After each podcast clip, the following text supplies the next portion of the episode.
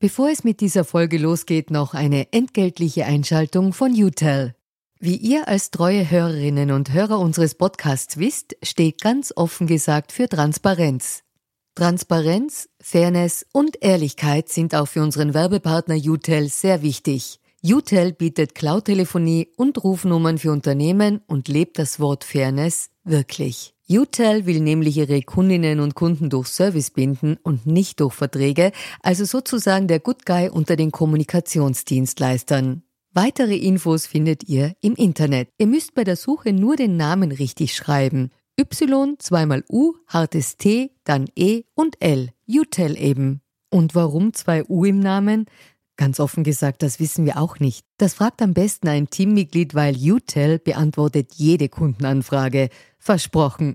Und jetzt zurück zu ganz offen gesagt.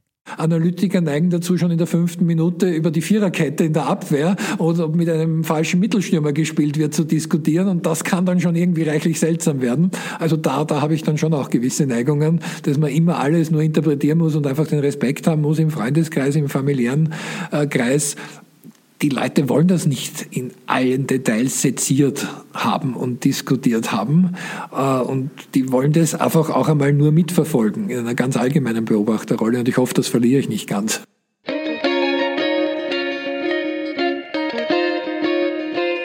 Willkommen bei Ganz offen gesagt. Mein Name ist Julia Ortner. Ich habe heute Peter Filzmeier zu Gast, Politikwissenschaftler, Professor an der Karl-Franzens-Universität Graz und der Donau-Universität Krems, geschäftsführender Gesellschafter des Instituts für Strategieanalysen und er ist natürlich als ORF-Analytiker der Politikerklärer des Landes, jeder und jedem bekannt. Wir wollen heute über sein Leben mit der Politik und seinen Blick auf die Politik, über Journalismus und die Bedeutung sozialer Medien sprechen. Und bevor es losgeht, noch eine entgeltliche Durchsage im Auftrag von Mazda Österreich. Seele der Bewegung, so heißt die Designsprache Kodo aus dem Japanischen übersetzt. Und mit dieser Sprache hat sich Mazda 2019 als Designmarke wieder neu positioniert, wie ich gelernt habe. Reduktion statt Verspieltheit, das Zusammenspiel von Licht- und Schattenreflexionen auf den Oberflächen erzeugt ein Gefühl von Bewegung. Innovatives Design gehört zu den Schwerpunktthemen der Marke. Mit Kodo gewinnt man auch zahlreiche internationale Auszeichnungen. Siebenmal bekamen Mazda-Modelle zum Beispiel seit 2013 den Red Dot Award verliehen, eine renommierte Auszeichnung für Produktdesign, zuletzt dieses Jahr für den neuen Mazda 3. Oder die Auszeichnung World Car Design of the Year für den Mazda MX5 2016. Nach dem Mazda 3 rollt man nun die Kodo-Designsprache auf alle Modelle aus. Mehr Infos in den Show Notes. Ich freue mich, dass du heute zu Gast bist, Peter. Hallo Julia. Ähm, Jetzt kommt ja am Anfang die Transparenzpassage, die beliebte in unserem Format, wie du weißt. Wir legen ja immer als erstes offen, woher wir uns kennen, warum wir, also wie wir zu einem Gast stehen. Also woher kennen wir uns, würde ich mal kurz sagen. Ich habe dich oft getroffen und interviewt ähm, oder auch ins Studio eingeladen. Das war gerade in meiner Zeit als ZIP-2-Redakteurin im ORF. Und da haben wir uns eigentlich quasi dauernd irgendwie miteinander zu tun gehabt, äh, sehr oft. Da habe ich dich auch immer wieder dann für Geschichten interviewt. Zu allen Tageszeiten bist du dann äh, auf den Königelberg hinaufgefahren oder in ein Landesstudio gefahren, um interviewt zu werden, falls du unterwegs warst. Also das Schicksal des ORF-Analytikers. Ähm, wie erinnerst du dich an unsere erste Begegnung oder äh, Dinge, die wir gemeinsam gemacht haben? Also zunächst mal schön, dass es ein Leben außerhalb des ORFs gibt, bei dem wir uns auch sehen und hören können.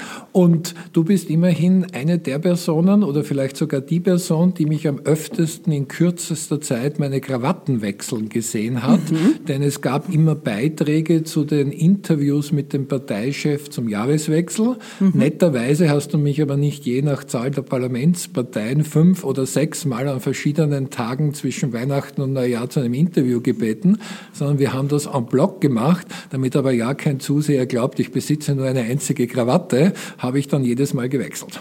Genau, da warst du sehr, äh, da hast du immer sehr mitgedacht und wir haben dann verschiedene Bildausschnitte, dann haben wir uns anders gesetzt, jeweils am Drehort, wir waren da sehr gefinkelt, kann das ich mich erinnern. Das war die wahre Herausforderung, wie generell das sogenannte Antexter für den Wissenschaftler viel mehr schweißtreibend ist, als das Interview zu geben. Zugegeben, wir sind auch ein undankbares Publikum, viel mehr als Buch aus dem Regal nehmen oder schlau auf den Laptop schauen, sind wir nicht Schwierig. bereit dazu. Die Vorschläge, so sich mit Fäusten vor ein Politikerplakat zu stellen, ja. da spielen wir leider nicht Da mit. macht sie ja leider nicht mit. Nein, und der Antexter ist natürlich eine, äh, verstehe ich auch und sehe ich auch als ein gewisses Problem, aber das müssen wir heute hier nicht machen. Ähm, unser heutiges Gespräch läuft ja ziemlich anders ab als die üblichen Interviews, die wir bisher geführt haben. Dazu äh, gehört auch der zweite Teil der Transparenzfragen, die wir immer äh, an unsere Gäste aus dem politmedialen äh, Komplex aus der Branche richten.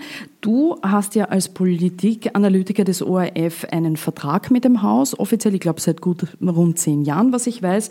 Äh, und der sieht ja auch vor, dass du keine politischen Parteien berätst, oder? Ganz genau, der Vertrag mit dem ORF, der jetzige ist circa zehn Jahre alt. In weniger legalen Formen der Beziehung arbeiten wir schon fast zwei Jahrzehnte zusammen. Der jetzige Vertrag enthält zwei Exklusivitätsklauseln. Die eine bezieht sich auf Privatfernsehen. Selbstverständlich dürfen wir nicht die vom ORF finanzierten Wahlanalysen in einem Privatsender zuerst präsentieren und eben keine Studien für politische Parteien, auch keinerlei sonstige Tätigkeiten, ob Beratung oder Vortrag. Und das gilt von der Gemeindeebene bis zur EU-Ebene. Rein theoretisch dürften wir in den USA beraten, aber Barack Obama hat nie angefragt und bei Donald Trump würden wir nicht wollen. Okay, also insofern zumindest Obama kann dir nicht entgehen in dem Fall, äh, so etwas wie politische Vorfeldorganisationen, Gebietskörperschaften, berätst du so solche Unsere Kunden sind Unternehmen, NGOs und Institutionen, also eine Gemeinde oder auch eine Gemeindebund beispielsweise. Mhm. Beratung ist das Wort, das ich für falsch halten würde, mhm. weil wir Studien machen, die also aber natürlich Studien in der Dateninterpretation mhm. auch für Beratungselemente dienlich sein können, aber ausschließlich öffentliche Institutionen, eben keine politischen Parteien und auch nicht Vorfeldorganisationen, also auch nicht Parteiakademien. Mhm. Und die Vereine, die sind ja jetzt erst im Gespräch, äh, die dürften wir auch nicht beraten. Mhm. Äh, für wen arbeitet deine Firma sonst noch? Gibt es da äh, konkrete Kunden oder Branchen, die du nennen könntest? Im Prinzip alle Firmen oder NGOs, Institutionen, die mit öffentlichen Gütern oder Gütern, die jeden betreffen zu tun haben, also Umwelt, Verkehr, Energie, Wohnen, auch Geld, Aktuelle Beispiele etwa, wir haben vor kurzem eine Studie durchgeführt für Silver Living. Das ist eine Wohnbaufirma, die sich spezialisiert hat auf altersgerechtes Wohnen und wo man natürlich versucht hat, vorher die Bedürfnisse dieser Zielgruppe herauszufinden. Wir haben auch also bekannteren Kunden die Westbahn beraten, nicht was unternehmenstechnisch gemacht werden soll und rein technisch, wie man eine Bahn fährt, weiß ich überhaupt nicht, aber natürlich in der Kommunikation. Mhm. Äh, Gibt es jetzt Branchen oder Kunden, wo du sagst, das würde ich ausschließen für mich oder für uns, für unsere Firma? Sehr oft. Manche, die uns einfach nicht brauchen können, weil wenn man ein Zwischenprodukt herstellt, das in ganz Österreich nur 100 Leute kennen und nicht Gegenstand der öffentlichen Kommunikation ist, dann muss man wahrscheinlich auch keine Studie über öffentliche Meinung machen. Und wenn es mich nicht interessiert, dann habe ich den Luxus, privilegiert zu sein, dass es uns so gut geht, dass das uns auch spannend erscheinen muss, wie zum Beispiel Bahnverkehr eben oder altersgerechtes Wohnen. Und unethische Dinge sind sowieso klar. Da gab es aber auch noch nie eine Anfrage als Unternehmen, die mit Kinderarbeit im Ausland Geld verdienen und damit. Die Waffenproduzenten kommen wahrscheinlich auch weniger zu dir, ne? Nachdem ich immer das Beispiel bringe, dass die Politiker einen extrem schlechten Ruf haben, aber nur noch das älteste Gewerbe der Welt, da meine ich die Zuhälter und die Waffenhändler einen noch schlechteren, werden die nicht bei mir anfragen, obwohl ich habe mal nach so einem Fernsehauftritt mit dieser Analyse ein Mail eines Waffenhändlers bekommen und das mhm. begann mit den Worten, wir Waffenhändler sind schlecht auf Sie zu sprechen. Mhm du schmunzelst jetzt. Mhm. Im ersten Moment habe ich nicht geschmunzelt, sondern doch etwas okay. geschluckt, weil das ja. klang so. Ja. Wobei ich fairerweise zugeben muss, dass der Mailschreiber dann sehr gut erklärt hat, äh, ob ich nicht auch Biathlon gerne im Fernsehen schaue und was denn Verwerfliches daran wäre, Sportwaffen herzustellen oder ob ich mir eine völlig unbewaffnete Polizei bei der Verbrechensbekämpfung wünsche und wie er eigentlich sinngemäß dazu kommt, mit Juri Orlov von Nicolas Cage in dem Film mhm. gespielt, dem Lord of mhm. War, in Lord einen Topf War. geworfen zu werden. Mhm. Und da habe ich ihm recht geben müssen, dass diese Verallgemeinerung, die in der Politik zu oft passiert und ich auch kritisiere, ich da selbst ein bisschen durchgeführt habe, weil der Typus Waffenhändler ist ein sehr breites Spektrum. Mhm. Na, da sind wir schon mittendrin. Ähm, wir haben ja heute für dieses Gespräch, äh, wie ich finde, ein großer Vorteil, so viel Zeit, wie wir wollen, so lange Zeit auch, äh, wie du Lust hast zu sprechen. Ähm, also du musst heute einmal keine kompakten Analysen machen, wie in der ZIP oder im Report oder äh, keine 15 bis 20 Sekunden Zitate für, für Geschichten beisteuern zur aktuellen Politik. Ähm, macht dich dieser Gedanke leicht nervös oder denkst du, naja, ist auch mal nett, eine andere Erfahrung zu machen, ein bisschen zu reden? Es ist das Paradies auf Erden, nicht in Minutenlogiken denken zu müssen. Okay. Nur ganz so einzigartig ist es nicht. Da wäre ich jetzt zwar höflich, aber es wäre nicht ganz ehrlich, dass das so einmalig von dir aus ist. Hey, ich unterrichte an einer Universität und da sind die üblichen Vorlesungseinheiten eineinhalb Stunden. Äh, oft gibt es sogar Blocklehrveranstaltungen, gerade ich mache solche und nachdem die Studierenden dann noch eine Prüfung machen müssen, ist auch das Wegrennen schwierig, weil sie müssten ja Angst haben, gerade das, was sie jetzt versäumen, wird dann geprüft. Also die Langzeitredeformate mhm. sind geradezu eine Berufskrankheit von Wissenschaftlern, viel zu viel und zu lange zu sprechen. Ich hoffe, wir wir kriegen das hin. Sehr gut. Also du redest auch gern lange, das ist sehr gut. Ähm, es ist ja jetzt so in der Praxis, sobald sich in der Politik in der österreichischen irgendetwas äh, bewegt, bist du im ORF Bild oder Ton zu sehen, zu hören. Man hat bei dir auch stark den Eindruck, dass du immer irgendwie im Dienst bist, also so von außen. Äh, wie lebst du denn damit, dass immer etwas passieren kann und dass dann ja immer sozusagen der Anspruch an dich auch da ist, äh, kommen Sie bitte ins Studio, äh, Mikrofone warten auf Sie? Also zunächst habe ich einen Kooperationsvertrag, aber immer bin ich verfügbar. Stimmt ja nicht. Nur von außen nimmt man naturgemäß genau, nur jene Tage da, genau. an denen ich man verfügbar bin. Man ist immer im Einsatz, ne? Wenn ich nicht da war, dann kriegt ja keiner mit, dass ich eigentlich angerufen wurde und gesagt habe, sorry, wenn nicht, was übrigens auch öfters vorkommt, ist, wenn ein Thema so sachpolitisch von A wie Agrarpolitik bis W wie Wirtschaftspolitik eindringt, wo ich sagen muss, nein, da bin ich nicht kompetent, da ist ein Wirtschaftswissenschaftler, sei es von der Universität, vom Institut für höhere Studien, vom WIFA oder woher auch immer, auf jeden Fall besser qualifiziert.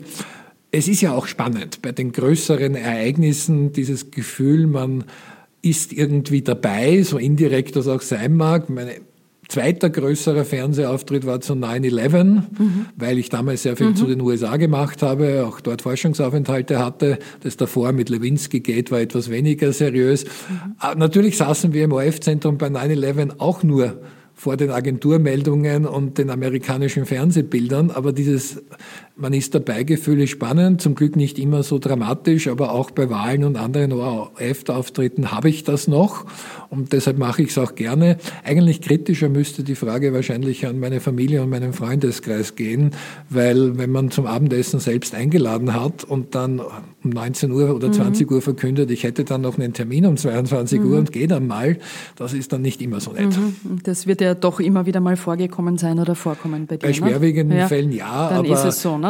Die Frage kann man, glaube ich, an Journalistinnen und Journalisten ja, zurückspielen. So. Hätte ich beim ja. Aufkommen des Ibiza-Videos um circa 18 Uhr meinen sollen, das interessiert Na, mich nicht tut besonders. Tut mir leid, ich habe heute einen Grillabend. Es ist Freitagabend und das zweite Kotelett ist spannender als die äh, moralischen Totalversager-Aussagen des Herrn Strache.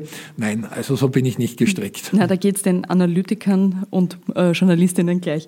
Ähm, wenn du jetzt äh, gerade nach ähm, den in Österreich sehr beliebten und sehr häufigen Formen von TV-Konfrontationen äh, im ZIP-2-Studio dann die Aussagen der Politiker, Politikerinnen analysierst, schauen dabei generell mehr Leute zu in der Regel als zuvor beim eigentlichen Ereignis. Warum brauchen offenbar so viele Menschen einen Experten, eine Expertin, die ihnen das durchanalysiert, was sie ohnehin selber gesehen haben? Ich glaube, dass es viel mit der Sehnsucht nach Orientierung zu tun hat, im positiven wie im negativen Sinn. Negativ wäre natürlich, wenn man die eigene Meinungsbildung hinten anstellt. Aber wir haben doch eine Überflutung mit Informationen in der politischen Kommunikation, was Parteien und Politiker natürlich auch absichtlich machen. Im angloamerikanischen Wissenschaftsraum hat man Communicative Overload sogar als Fachbegriff dafür erfunden. Und das, was Journalisten eigentlich auch machen, da bin ich als Analytiker gar nicht so anders, diese unglaubliche Informationsfülle zu ordnen, auch einzuordnen, teilweise zu bewerten, was nicht ich mache, aber dann Kolleginnen vom ORF machen, auch mit einem Faktencheck zu versehen. Du hast das selbst gemacht, was auch ganz wichtig ist, weil sonst behauptet jeder Politiker zahlmäßig so ziemlich alles.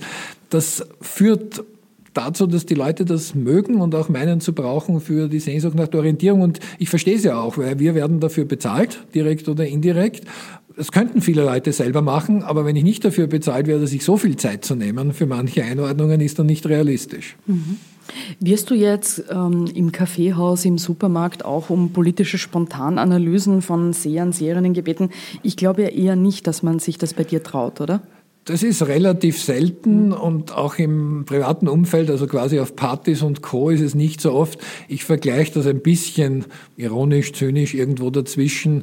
Äh, auch ein Arzt, ein Mediziner will ja dann nicht am Abend im Freundeskreis über die Verdauungsprobleme äh, seines bekannten Umfelds sich unterhalten. Warum soll ich mich dann immer am Abend privat noch über die Unappetitlichkeiten eines Wahlkampfs unterhalten müssen? Also das wäre der Mediziner wenig begeistert und ich auch nicht. Und wahrscheinlich spüren das die Leute ein bisschen, mhm. wenn ich jetzt nicht unbedingt mehr analysieren will. In Politikanalyse-Laune bist. Äh, kriegst du eigentlich äh, auf anderen Kanälen als den offiziellen über den ORF gespielten, kriegst du viel Feedback von Sehern, Seherinnen, Hörern, Hörerinnen auf deine Auftritte? Nachdem ich bewusst und zugegeben ein bisschen auch aus Selbstschutz vor dem möglichen Aufwand nicht proaktiv auf Social Media mhm. bin, ist es eher das traditionelle Mail.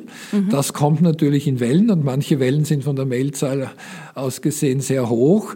Und ich war lange Zeit, muss ich jetzt ehrlich sagen, stolz, dass ich jedes inhaltliche Mail auch mich bemüht habe zu beantworten. Also die reinen Wow-Mails sagt man Danke ja. und die reinen Beschimpfung-Mails schreibt man einen kurzen Satz, äh, ob es auch ein Sachargument gibt oder man irgendwie nur am politischen Tourette-Syndrom leidet und jemanden beschimpfen möchte.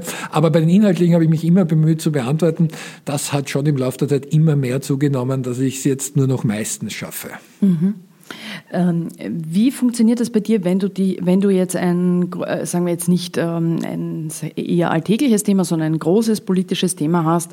Wie bereitest du dich auf das Thema X vor, äh, das du dann im Studio analysierst? Wie funktioniert das bei dir? Also zu 90 bis 98 Prozent der Zeit äh, bereite ich mich auch vor auf Dinge, die dann zum Glück sowieso keiner so genau wissen mhm. will. Also zum Beispiel vor Wahlen. Alle wahlrechtsarithmetischen Möglichkeiten müssen wir durchspielen. Es ist Relativ simples Beispiel. Aufgrund des Dehonschen Verfahrens mit drei Ermittlungsverfahren möglich bei einer Nationalratswahl, dass eine Partei etwas weniger Stimmen, aber trotzdem ein oder zwei Mandate mehr ja, als eine hat. andere Partei hat. Mhm. Das ist ohne Computerbildschirm vor sich und ohne mindestens ein Flipchart, wo man was aufzeichnen kann, in einem Fernsehstudio nicht so leicht erklärbar. Gleichzeitig aber kann man nicht sagen, das ist eben so. Was ist eine Blackbox? Die kriegen weniger Stimmen und sind trotzdem knapp vorne. Und das sind Dinge, auf die man sich dann auch vorbereitet, die zum Glück dann sehr, sehr selten eintreten. Und was unsere Wahlforschung, Wahlmotivforschung, wo es ja zum Glück Vorbereitungszeit gibt, also das sind mhm. keine überraschenden Ereignisse wie ein durchgeknallter Vizekanzler in Ibiza, dass da wir in Szenarien auch denken, was haben unsere Daten für Erklärungsmöglichkeiten, die reihen wir nach Wahrscheinlichkeit, aber professionell ist auch, überlegen wir uns, würden wir einen Datenbefund auch haben, wenn das Ergebnis eintritt, das wir eigentlich für nicht möglich halten.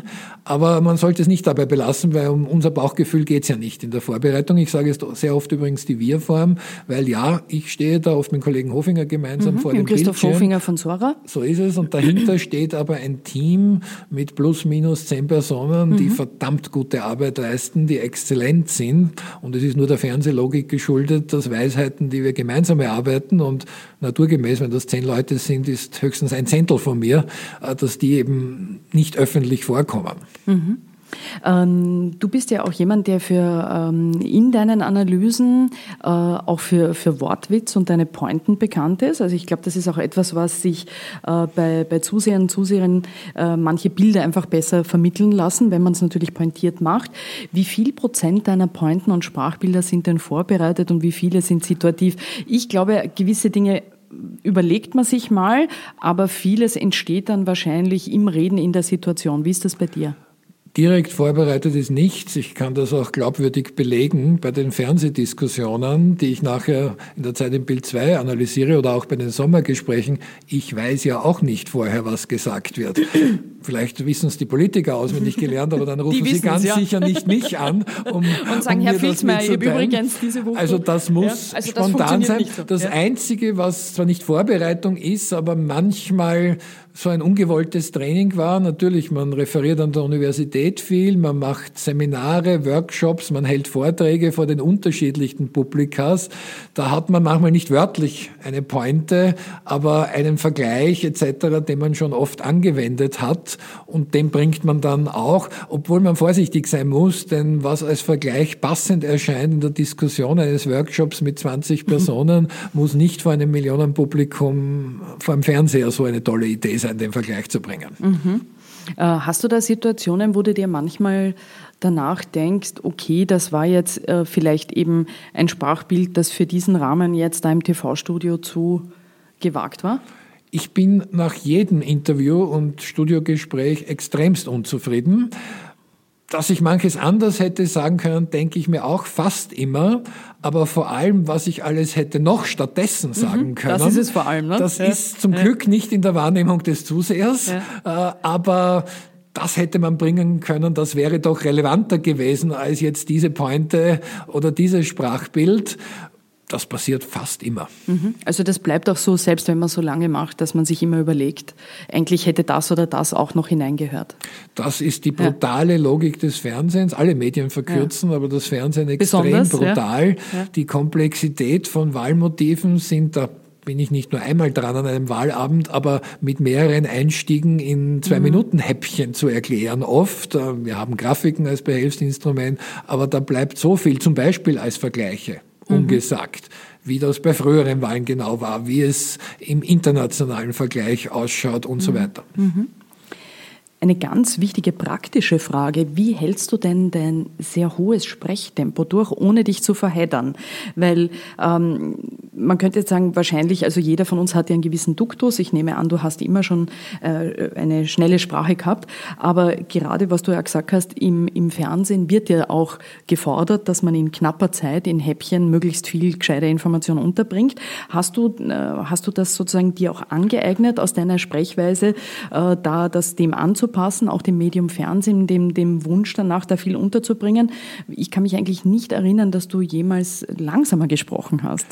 Also nach dem Waffenhändler mag mich jetzt die nächste Berufsgruppe nicht, weil ich habe das nie gelernt. Also alle Sprachtrainer okay. und ich halte das für Stimm- und eine genau. wichtige okay. Branche Absolut, und eine ja. sehr seriöse Branche, ja.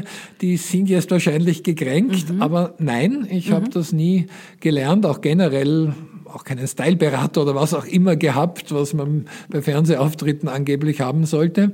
Allerdings war es so, dass ich da ja hineingestolpert bin, wie wahrscheinlich die meisten, ähm, zu einem ersten Fernsehauftritt gekommen bin, dann öfters im ORF war, da noch nicht in einer vertraglichen Kooperation und nach einem halben Jahr, dreiviertel Jahr einen auch befreundeten ORF-Journalisten und Sendungsmanager der Zeit im Bild, Christian Moser, gefragt habe, ob er mir nicht sowas einmal raten würde. Und er hat länger nachgedacht, was ich schon ganz toll fand, also nicht mhm. so eine Bauchantwort mhm. gegeben, und hat dann gemeint, nein, weil ich hätte meinen Stil gefunden. Und ich habe immer sehr viel neugierig gefragt, auch über das Sendungsumfeld, ob es Daten gibt, äh, ob alte, junge Männer, Frauen, wer diese Sendung eigentlich mehrheitlich sieht. Das solle ich mir bei beibehalten, hat er mir als Tipp gegeben und mir auch Dinge erklären lassen, auch technische Aspekte im Studio aber nicht jetzt im Nachhinein im Sinn von Sprachtraining was zu machen. Und zum Glück ging das dann auch gut so. Mhm. Also das ist bei dir bei Nature und nicht irgendwas geschuldet, dass man sagt,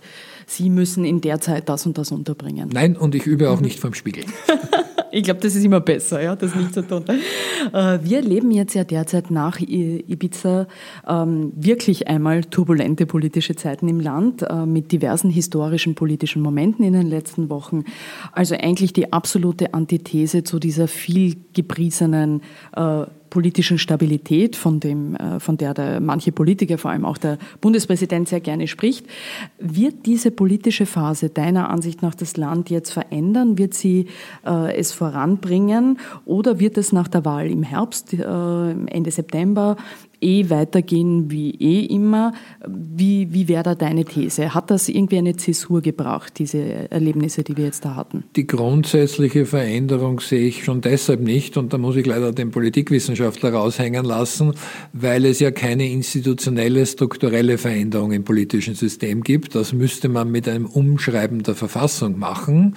Das gab es vor fast zwei Jahrzehnten einen Versuch mhm. beim, Verfassungskonvent, beim Verfassungskonvent, der mit ne? viel Diskussion ja. und kläglichster ja. Umsetzung nämlich null ja. oder nahezu Wo ja viele gute Vorschläge auch waren, muss man sagen. Und ne? solange ja. das nicht ja. passiert, wird auch die Parteiendemokratie nicht abgeschafft. Ja, es ist natürlich möglich, dass von den jetzigen Beamtinnen und Beamten in der Regierung oder Expertinnen und Experten der die eine oder andere weiterhin ein Ministeramt bekleidet oder andere Personen von außen. Aber es wird die klassische Koalitionsregierung von politischen Parteien wieder geben. Es wird das dann wieder übliche Wechselspiel von Regierung und Parlament geben, also das Gesetze eigentlich in ihrem Prozess in der Regierung beginnen, nämlich mit Regierungsvorlagen. Bezeichnenderweise heißen die Abteilungen in den Ministerien ja sogar legislative, legislative Abteilungen, was ja. nach Montesquieu und der Trennung mhm. der Staatsgewalten eigentlich ein Widerspruch mhm. wäre. Und das wird weiter so sein mit wechselnden Parteien. Wir haben mehr Parteienbewegung als zu Bruno Kreiskis Zeiten, auch wenn man es auf regionaler Ebene sieht, wo ja kleinere Parteien auch vorübergehend in Landtage eingezogen sind, manche sich dann gehalten haben. Das mag sein, aber das Grundwesen der österreichischen Demokratie ohne Verfassungsänderung sehe ich jetzt nicht umgekrempelt. Und auch dieser Gedanke, äh, wie, wie ordnest du das ein? Eben dieser, dieser Wunsch, der immer da ist, alles möglich, möglichst stabil, Hauptsache stabil sein, also diese Stabilität aus, äh, als Wert aus Österreich. Glaubst du, hat sich an diesem Denken da etwas verschoben durch diese turbulenten Geschehnisse? Also zunächst Stabilität an sich ist ja kein Wert, weil wenn wir immer nur das proklamiert hätten, dann wären wir noch nicht aufrecht aus dem Walde hervorgekrochen. Absolut. Aber also, sagt das manchen Politikern. Und es ist aber jetzt auch bei aktuelleren ja. Forschungsdaten als aus der Zeit, als wir noch im Walde lebten, alle so, dass es Phasen gibt, wo Stabilitätsgedanken im Mittelpunkt stehen und manchmal extreme Veränderungswünsche. Und das erleben wir auch bei dem, was Politiker und Parteien sagen. Gleich zwei US-Präsidenten sind als Außenseiter gewählt worden, weil sie Change, Change. ein Wort. Mhm in den Mittelpunkt ihrer Kampagnen gestellt haben. Sowohl Bill Clinton wie auch Barack Obama haben das gemacht. Dann gibt es natürlich andere Phasen, wo auch das Bewahrende, meistens in Phasen, wo die Menschen sagen, ja, wirtschaftlich sozial gesprochen im Vergleich zu vor vier, fünf Jahren, also dem Zeitpunkt der letzten Wahl, geht es mir eigentlich recht gut. Das ist keine volkswirtschaftliche Analyse, das ist ein subjektives mhm. Gefühl, ein Eindruck. Aber wenn das so ist, dann sind natürlich verständlicherweise auch Stabilität, Sehnsüchte und dann werden Regierungsparteien mit hoher Wahrscheinlichkeit wiedergewählt, egal aus welchen Parteifarben eine Regierung zusammengesetzt ist. Wenn eine klare Mehrheit umgekehrt sagt, es geht mir eigentlich immer schlechter, ich kann mir immer weniger leisten als vor ein paar Jahren, dann müssen Oppositions Oppositionsparteien sich im Wahlkampf schon ziemlich dämlich anstellen, dass sie keinen Vorteil mhm. daraus ziehen. Also Stabilität ist etwas Phasenweises in der mhm. Politik und Politiker haben natürlich über Parteistudien ebenfalls dieses Wissen und entscheiden so, was der Slogan ist, den sie gerade wollen. Auch der aktuelle Bundeskanzler war im Jahr 2017 im Mai, also Parteichef mhm. wurde für Veränderung. Für Zeit Mittlerweile für wäre er für Stabilität ja, gewesen, ja, weil ja. wer will schon abberufen werden, das ist klar. Ja. momentan ist es eher diese Stabilitätsgeschichte. Ähm, Du warst ja in den Tagen nach dem 17. Mai, also an der, das war der Tag, an dem das Ibiza-Video am frühen Abend äh, öffentlich wurde über äh, Spiegel und Süddeutsche Zeitung, ähm, warst du ja dann ab diesen, äh, ab diesen Tagen quasi im Dauereinsatz, auch wie andere Kollegen, Kolleginnen äh, am Königelberg. Ähm, erzähl bitte einmal, wie du diese Tage erlebt hast. Wie war das für dich? Also ich saß um 18 Uhr zu Hause und habe mich auf einen sehr ruhigen Abend eingestellt. Der Laptop war zwar da, aber eher zum Streamen und etwas ziellos herumsurfen auf dem Schoß. Channel Hopping habe ich ins Auge gefasst, beim klassischen äh, Fernsehen noch. Und dann äh, bin ich gar nicht selbst zuerst darauf aufmerksam geworden, weil ich eben nicht auf Nachrichtensendungen war, sondern habe einen Anruf vom ZIP-2-Team bekommen, dass dieses Video eben aufgetaucht ist und ich es auf der Spiegel und Süddeutsche Zeitung Seite finde und einmal zuerst nur mit der grundsätzlichen Anfrage, ob ich für die ZIP-2 um 22 Uhr, also circa vier Stunden später Zeit hätte. Ähm, das war nach dem Ansehen des Videos ein klares Ja von mir, weil das, weil das eine dramatische hättest, Dimension ja. hätte, ja, dann ja. da hat man schon bei unwichtigeren Dingen Ja gesagt. Ähm, wobei es an diesem Abend die ZIP-2-Analyse eine war wie jede andere auch, also die üblichen plus minus fünf Minuten. Ähm, von der Aussage über das Video wenig überraschend, wie selbstdisqualifizierend und wie sehr aber weit über die betroffenen Personen hinaus, das einen Flurschaden anrichtet in Demokratie und Politik äh, generell äh, zufällig dann sogar ein Wort verwendet, das der Bundespräsident auch verwendet hat, ein beschämendes Sittengemälde mhm. der österreichischen Politik, das hier geboten wird. Aber das war's für diesen Abend. Wirklich turbulent wurde es erst am nächsten Tag mit einem Anruf relativ früh, wo klar war, an diesem Tag ist ORF2 ein reiner Nachrichtensender und wir senden durchgehend. Ähm, das klingt spannend, es muss aber nicht jede Minute spannend sein. Es waren ja Pressekonferenzen von äh, Vizekanzler, damals noch Vizekanzler Heinz-Christian Strache und damals noch Bundeskanzler äh, Sebastian Kurz äh, angekündigt man wusste nicht, sind die pünktlich, wie mhm. lange sind sie, was gibt es sonst für Wortmeldungen von Politikern und Parteien.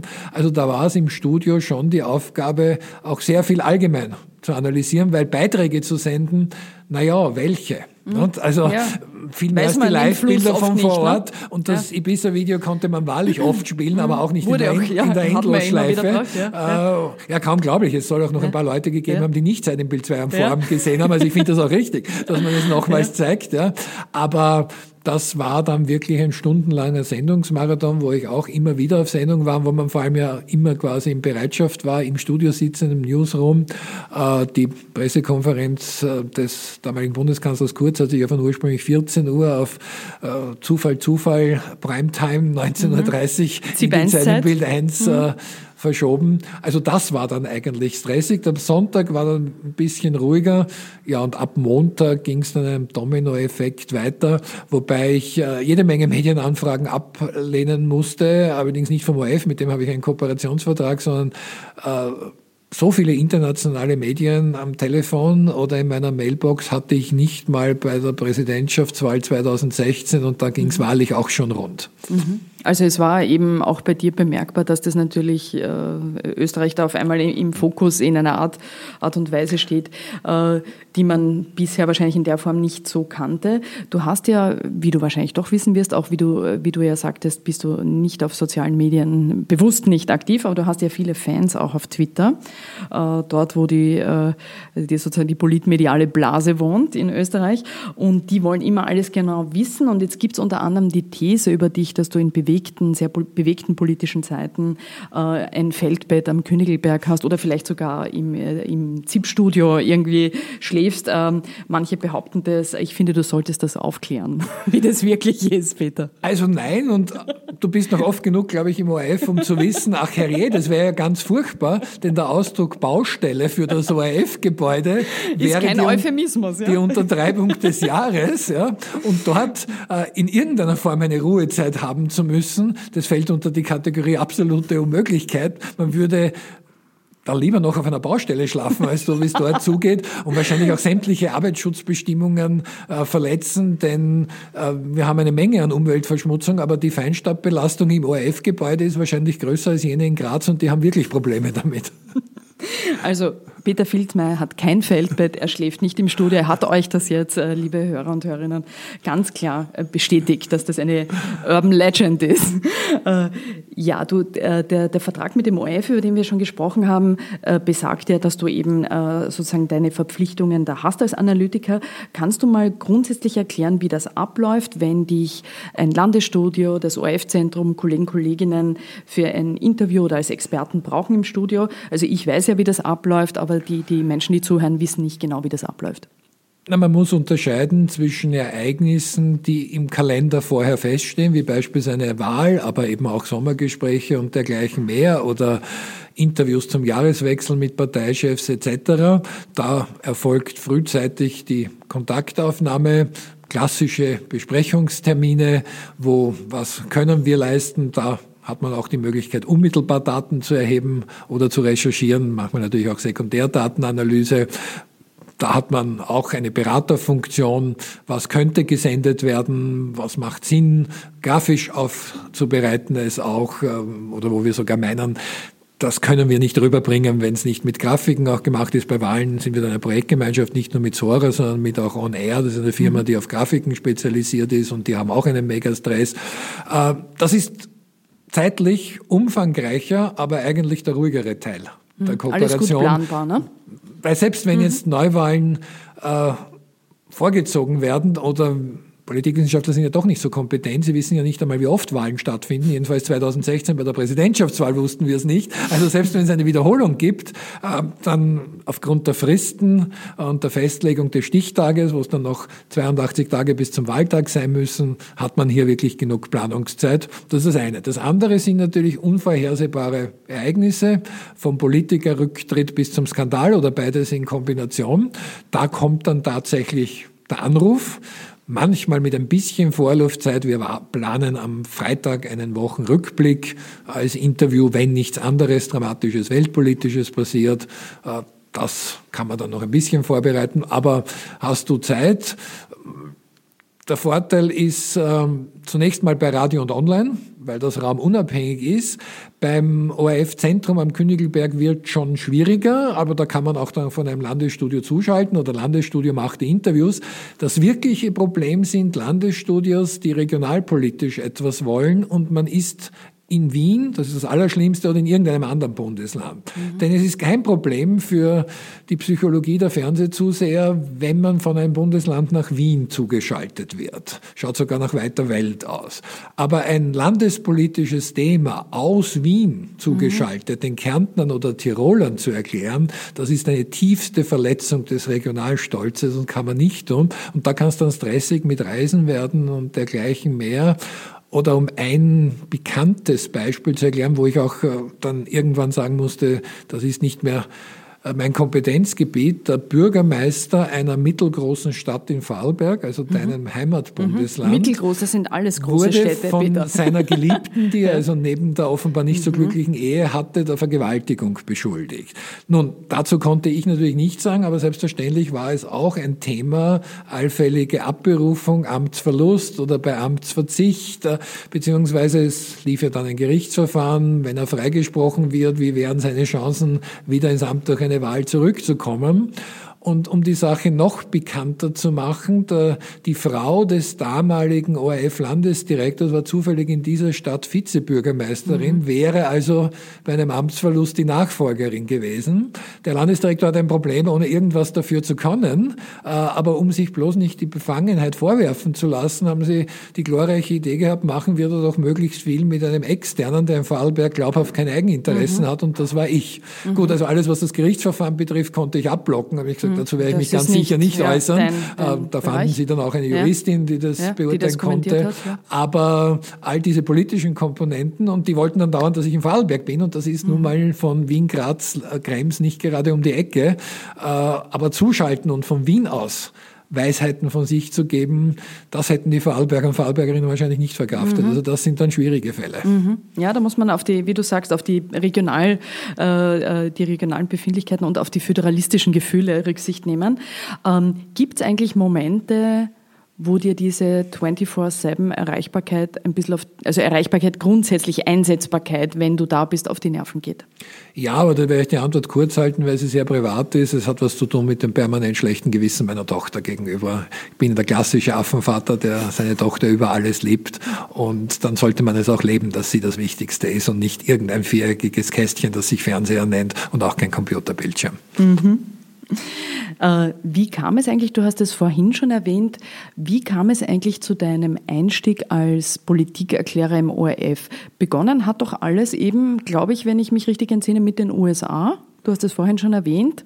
Äh, wie, wie, wie ist das dann entstanden damals? Man könnte sagen, es war ein bisschen Halbseiten, denn es ging um Lewinsky Gate. Mhm. Irgendwie sind wir jetzt bei dem Thema gelandet. Schon mhm. wieder jemand, der eine Affäre hatte. Also der damalige Bitte beschreib sie für ganz junge Menschen, die uns zuhören. Wollte gerade Auf sagen, eine erwachsene Ich wollte empfehlen, aber eigentlich googeln muss man das dann selber im Detail. Okay. Aber dem US-Präsident wurden also ein, wie er es dann zunächst versucht hat, selbst zu umschreiben, ein unangemessenes Beziehungsverhältnis zu einer Praktikantin im Weißen Haus zunächst und das noch sehr medienwirksam geleugnet hat. Mhm dass er nie Sex mit ihr gehabt hat. In der Kurzfassung hätte, kann man sagen, hm. er hat gelogen, denn das war sowohl die sehr kreative Interpretation von dem, was eheliche Treue ist und die noch kreativere Interpretation von dem, was Sex ist und was nicht Sex ist. Ab jetzt müssen die Zuhörer aber wirklich selber googeln, wenn sie es genauer wissen Gut, wollen. Also mit Bill Clinton und Monika Lewinsky kriegt man das raus. Kriegt man das raus? Aber Gut. ich hatte damals ein Jahr vorher mit einem Kollegen, mit Fritz Blasser, gemeinsam ein Buch über die USA geschrieben, die amerikanische Demokratie,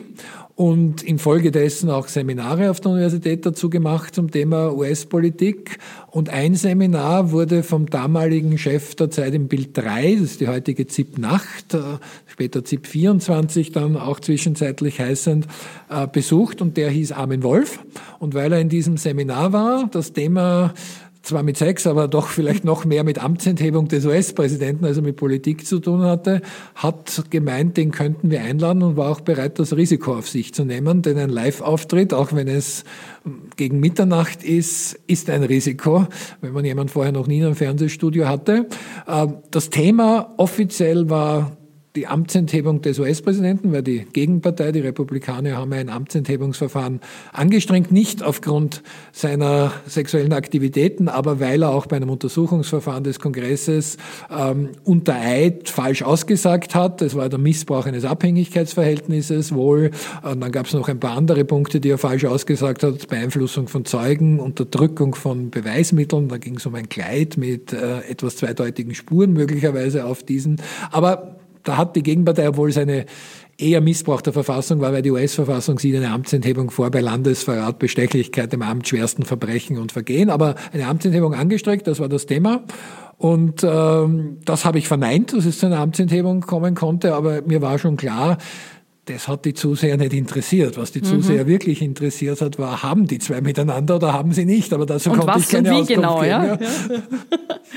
und das war sozusagen der Beginn. Und wie ging es dann weiter von diesen sozusagen ersten Auftritten? Es blieb der Schwerpunkt dem USA, weil ich mhm. da eben auch an US-Unis vor Ort längere Zeit war, hat dann bei der Präsidentschaftswahl 2000 sich natürlich schon fortgesetzt durch den Wahlgrimme. Also es gab mhm. einen Streit um die Stimmenauszählungen und letztlich haben knapp über 500 Stimmen entschieden, entschieden. dass George Bush Junior und nicht Al Gore, Gore. US-Präsident wurde. Mhm.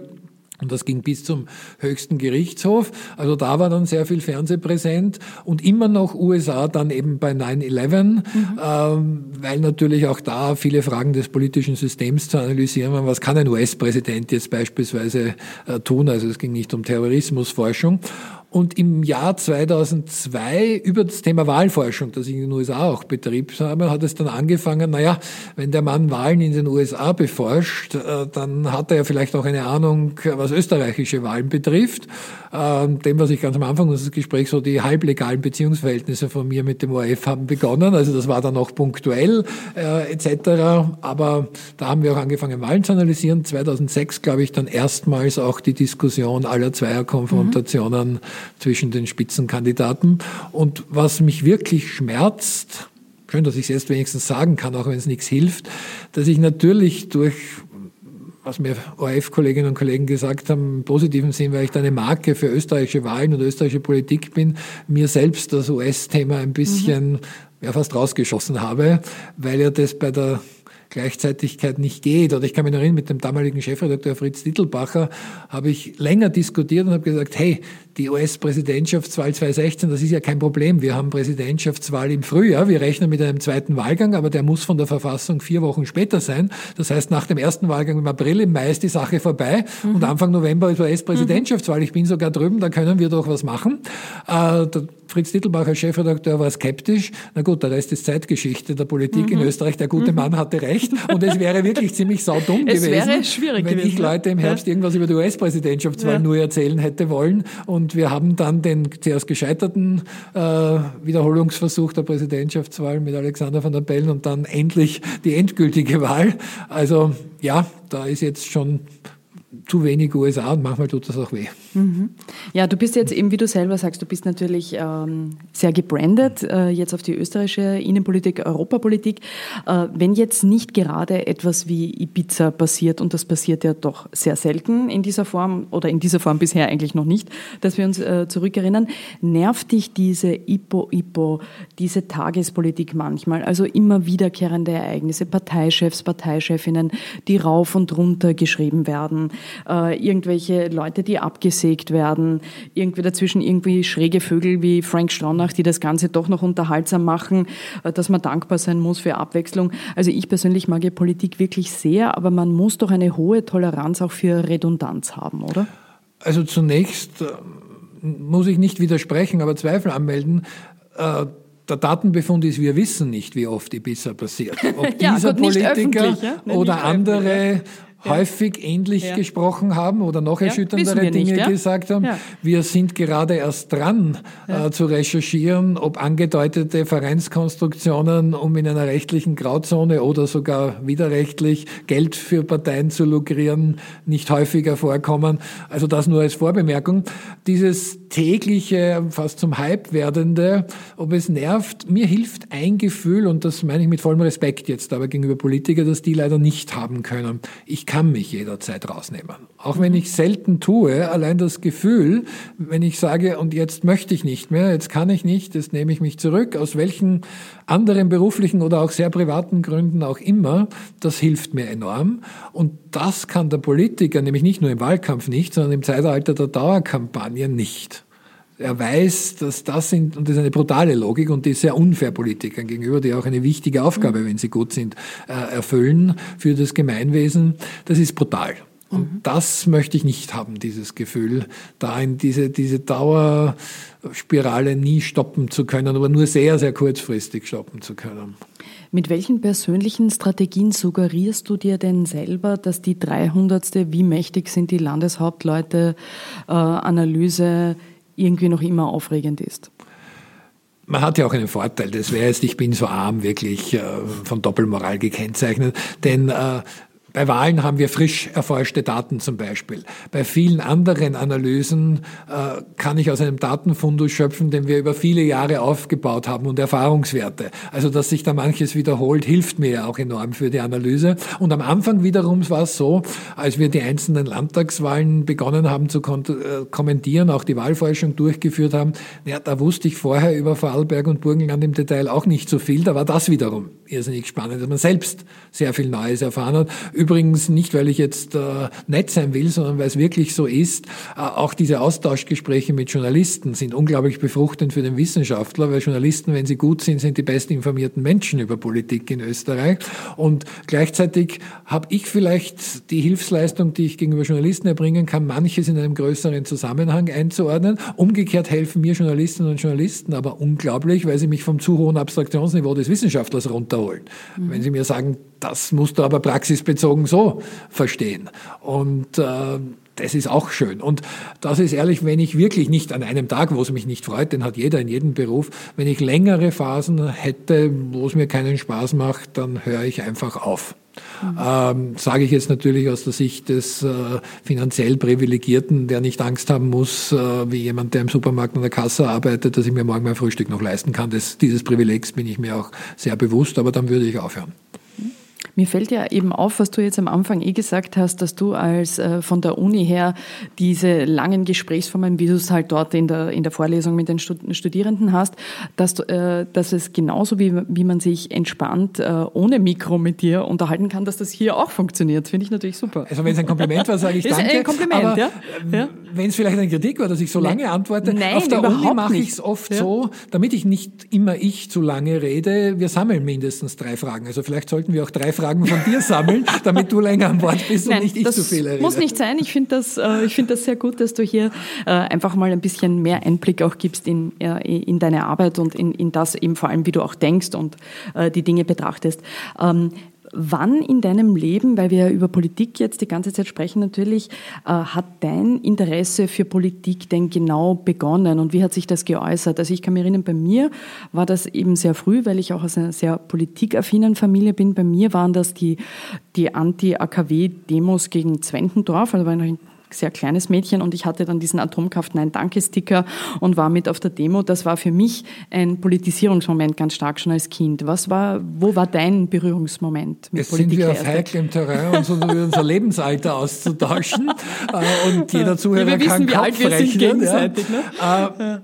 Äh, mitbekommen, aber nicht, dass ich da irgendwie engagiert war, war für mich ähm, das Ende der Ära Kreisky und Heimburg was ja dann letztlich auch zum Entstehen einer neuen Partei der Grünen geführt hat, aber ja auch in der führenden Boulevardzeitung, in der Kronenzeitung mit damals noch viel größerer Reichweite das Top-Thema war im Fernsehen, in damals noch Club 2 Diskussionen, den ich zwar nicht regelmäßig gesehen habe, aber mitbekommen habe, da schauen die Eltern und das läuft im Fernsehen, war das so die Zeit, also erste Hälfte 80er Jahre.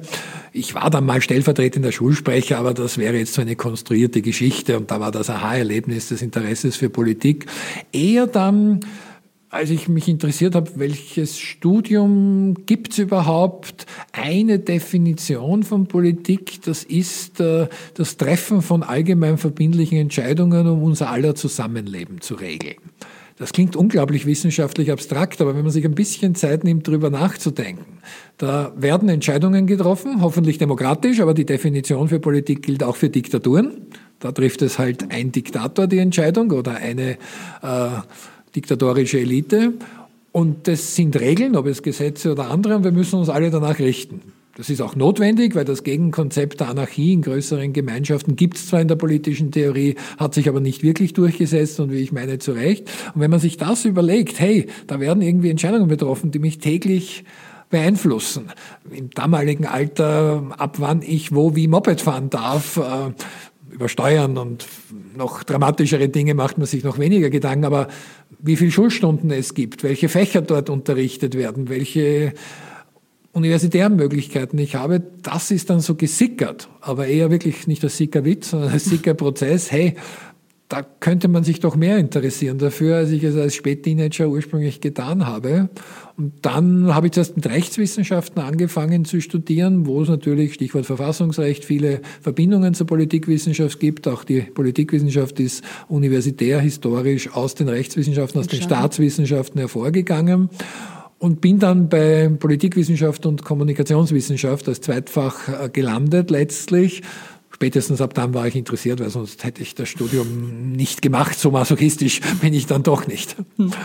Äh, Nachdem du ja sehr viel über aktuelle Politik sprichst, äh, diskutierst, äh, dich damit beschäftigst, äh, denkst du manchmal einfach auch oder hast du noch die Möglichkeit, manchmal auch einfach nur nachzudenken über Dinge, ähm, dich mit Politik in einem größeren Kontext zu befassen? Natürlich auf der Uni nehme ich an, ist das möglich, aber wo schaffst du dir diese Fenster, um einfach noch nachzudenken? Du hast selbst äh, die Antwort Universität gegeben, denn ich bin dort kleiner Teilzeitprofessor, das ohne falsche Frivolität, sondern weil ich ja öffentlich wahrnehmbar auch andere Tätigkeiten ausübe, habe ich mein Stundenausmaß auf 12,x, das errechnet sich ein bisschen kompliziert, ich glaube es sind circa 12,5 Stunden reduziert und kann natürlich Lehrveranstaltungen blocken und dergleichen mehr. Und in guten Jahren, wenig überraschend, verdienen wir mit der Firma natürlich mehr Geld als Universitäten für diese relativ kleine Teilzeittätigkeit zahlen. Aber ich würde die Universität, obwohl ich es mir natürlich überlegt hätte, nie aufgeben wollen. Erstens sind Unis großartige Institutionen, manchmal auch sehr große und ein bisschen träge Dampfer. Also die Flexibilität ist natürlich privatwirtschaftlich größer, aber die Uni zwingt dich zur eigenen laufenden Fortbildung weil du ja dort auch Fixes unter Wissenschaftlern hast, wo aktuelle Forschungsergebnisse referiert und diskutiert werden. Auf der Uni bist du gezwungen, die aktuelle Fachliteratur natürlich nicht umfassend zu lesen, das kann niemand, aber zumindest ungefähr auf einem Stand zu bleiben, was es an neuen Forschungserkenntnissen gibt. Und jetzt könnte man sagen, ja, das kann man ja alles als Leiter eines privatwirtschaftlichen Forschungsinstituts auch machen. In der Theorie und im Prinzip nach Radio Erevan ja. Aber spätestens in der ersten Zeitdrucksituation ist es das, was man laufend nach hinten verschiebt und irgendwann zu wenig macht. Also da ist wirklich die Uni die Antwort mhm. auf deine Frage die dann als Anker da ist. Macht dich deine, äh, deine starke Beschäftigung mit Politik eigentlich abgeklärter oder kann dich noch irgendetwas aufregen? Also zumindest jetzt als Staatsbürger, äh, wenn nicht als Analytiker. Man muss wahrscheinlich aufpassen, dass man nicht irgendwann zynisch wird. Und abstumpft irgendwie. Man nicht? kann ja jetzt nicht bei jedem Negativereignis in der Politik quasi äh, seinen Emotionen vollen Lauf lassen, privat. Es ist zum Glück nicht so schlimm wie beim Arzt, der aber auch nicht mit jedem Leiden sich identifizieren kann. Aber natürlich macht mich auch viel betroffen in der Politik. Es geht ja auch um Dinge, wo Menschenrechte zu wenig beachtet werden. Aber man muss dann schon aufpassen, dass man nicht abstumpft und meine persönliche, wahrscheinlich nicht sehr schöne Charaktereigenschaft wäre, dass ich dann zu sehr in Zynismus unter Umständen kippe oder was mich nachdenklich gemacht hat, ist einmal ein Feedback, äh, wo man dann die Analytikerkrankheit offenbar schon hatte. Ähm, das private Ansehen von Politikerauftritten, Interviews oder Fernsehdiskussionen, ohne dass ich es nachher analysieren muss. Und ich bekam dann das Feedback, äh, hey, ich möchte das zunächst einfach mal anschauen. Ich wollte offenbar schon losanalysieren. Ich habe das dann verglichen. Das ist so wie normale Menschen, unter Anführungszeichen, wollen sich ein Fußballspiel einfach anschauen. Wie wird gespielt? Wie geht's aus? Analytiker neigen dazu, schon in der fünften Minute über die Viererkette in der Abwehr oder ob mit einem falschen Mittelstürmer gespielt wird, zu diskutieren. Und das kann dann schon irgendwie reichlich seltsam werden. Also da, da habe ich dann schon auch gewisse Neigungen, dass man immer alles nur interpretieren muss und einfach den Respekt Respekt haben muss im Freundeskreis, im familiären äh, Kreis. Die Leute wollen das nicht in allen Details seziert haben und diskutiert haben. Äh, und die wollen das einfach auch einmal nur mitverfolgen in einer ganz allgemeinen Beobachterrolle. Und ich hoffe, das verliere ich nicht ganz. Mhm. Aber ich glaube, solange man das Bewusstsein hat, ist das wahrscheinlich das Wichtigste. Ne? Wenigstens ist mir noch bewusst, kann ich mir hat, zugute ne? halten. Ja, und leichter ist es aber natürlich ja. bei Ausland. Also ein deutscher ja. Wahlabend ist für mich faszinierend, obwohl wir auch natürlich, sei es über Vergleichsdaten, da wissenschaftlich schon mitdenken müssen im Hinterkopf. Aber da sitze ich auch einfach channel hoppend mhm. und mit Seconds und Third Screen äh, auf, auf, im Fauteuil oder auf dem Sofa, mache ein bisschen was am Laptop, aber switche zwischen den Fernsehkanälen hin und her, versuche nebenbei noch am Handy das eine oder andere mitzuverfolgen. Und so komisch das klingt, das ist dann entspannend für mich, weil ich mhm. muss nicht überlegen, hey, mhm. was, was sage sag ich, äh, jetzt, sag ich jetzt dazu? dazu weil das ja. ist natürlich ja. schon äh, hart und, und tut jedem Wissenschaftler auch weh. Ich glaube nur nicht, dass es Realitätsverweigerung wäre gegenüber der Mediendemokratie, wenn man sich da auskoppelt. Aber klar, für einen wissenschaftlichen Fachzeitschriftenartikel, der ein halbes Jahr später erscheint, den aber vielleicht nur mhm. 500 Leute, ist die Substanz des Gesagten ungleich größer als das, was wir unmittelbar am Wahlabend sagen, wo wir Forschungsdaten im Rekordtempo interpretieren müssen. Zum Beispiel Daten bekommen wir ab Donnerstag vor einer Wahl für die Wahlmotivforschung, bis dann Sonntag die letzten Daten eintreffen. Aber gewichten, also in Relation zu den Wahlergebnissen, tun wir üblicherweise mit der ersten Hochrechnung um 17 Uhr und haben exakt 20 bis 25 Minuten Zeit, wann immer dann der erste Fernseheinstieg von mir ist. Mhm. Du hast ja, wie du eh schon äh, auch äh, gesagt hast, dieser Austausch mit Journalisten, Journalistinnen, den findest du auch positiv, auch für dich. Ähm, du kennst jetzt natürlich viele, du kennst auch die Arbeitsweisen von vielen äh, Kollegen, Kolleginnen und beschäftigst dich äh, wissenschaftlich mit Kommunikation. Ähm, die Branche allgemein, der Journalismus, wie wir wissen, ist natürlich in keiner einfachen Situation, ist im Umbruch, auch in Österreich, auch in vielen anderen Ländern natürlich. Was ist denn aus deiner Perspektive, was wäre denn ein, ein Rat oder etwas, was du äh, für Journalistinnen und Journalisten heute und in Zukunft wichtig fändest? Also das, was lange Zeit mein Stehsatz als Antwort gewesen wäre, hat sich zum Glück in den letzten Jahren stark verbessert. Das wäre nämlich die Antwort gewesen, der Stehsatz, eine standardisierte, gute Aus- und Fortbildung und zwar auch eine Journalismus spezifische. Da war, und ich bin eben schon dieser Altersgruppe angehörend, um das noch miterlebt zu haben, zu lange dieses dumme Vorurteil, das ist ein Talentberuf. Ja klar hilft es bei jedem Beruf talentiert zu sein, aber man würde ja auch keinem Sportler sagen, du hast eh Talent, du musst nicht trainieren der hochtalentierteste Marathonläufer würde von einem Hobbyläufer geschlagen werden, wenn er nicht laufen trainiert. Das ist also wirklich völlig absurd. Nur beim Journalismus haben wir gesagt, schreiben kann man oder auch nicht und vor der Kamera auftreten kannst du eben oder auch nicht. Das äh, ist Unsinn des Aus- und Fortbildung. Aber das hat sich wirklich gebessert in meiner Wahrnehmung. In einem anderen Bereich habe ich keine Ratschläge, denn das große Problem des Journalismus ist aus meiner Sicht ein Ressourcenproblem das dann oft allerdings auch als pauschale Entschuldigung für alles herhalten muss. Also es wird mit immer weniger Personalressourcen, natürlich weil auch zu wenig Geld da ist, mit immer weniger Zeit soll immer mehr berichtet werden. werden. Mhm. Äh, das Wettbewerbskriterium ist oft natürlich in neuen Medien Schnelligkeit und nicht Tiefgang. Es ist Luxus durch das Ressourcenproblem, eine Woche lang oder gar einen Monat eine Geschichte zu recherchieren und nachher auch zu sagen, es war nichts dran. Da ist nichts da, was zu veröffentlichen ist habe selbst auch in meinen Medienkooperationen immer diesen Zwiespalt miterlebt. Nur nachdem ich kein Unternehmensberater bin und nicht weiß, wie Medienhäuser, wenn sie es jetzt nicht böswillig tun, äh, beim Personal zu sparen, um, um den Gewinn um jeden Preis zu maximieren, das wäre aber auch sehr kurzfristig, dann habe ich auch keinen Ratschlag für Sie, äh, die eierlegende Wollmilchsau, äh, wie sie das machen können. Ne?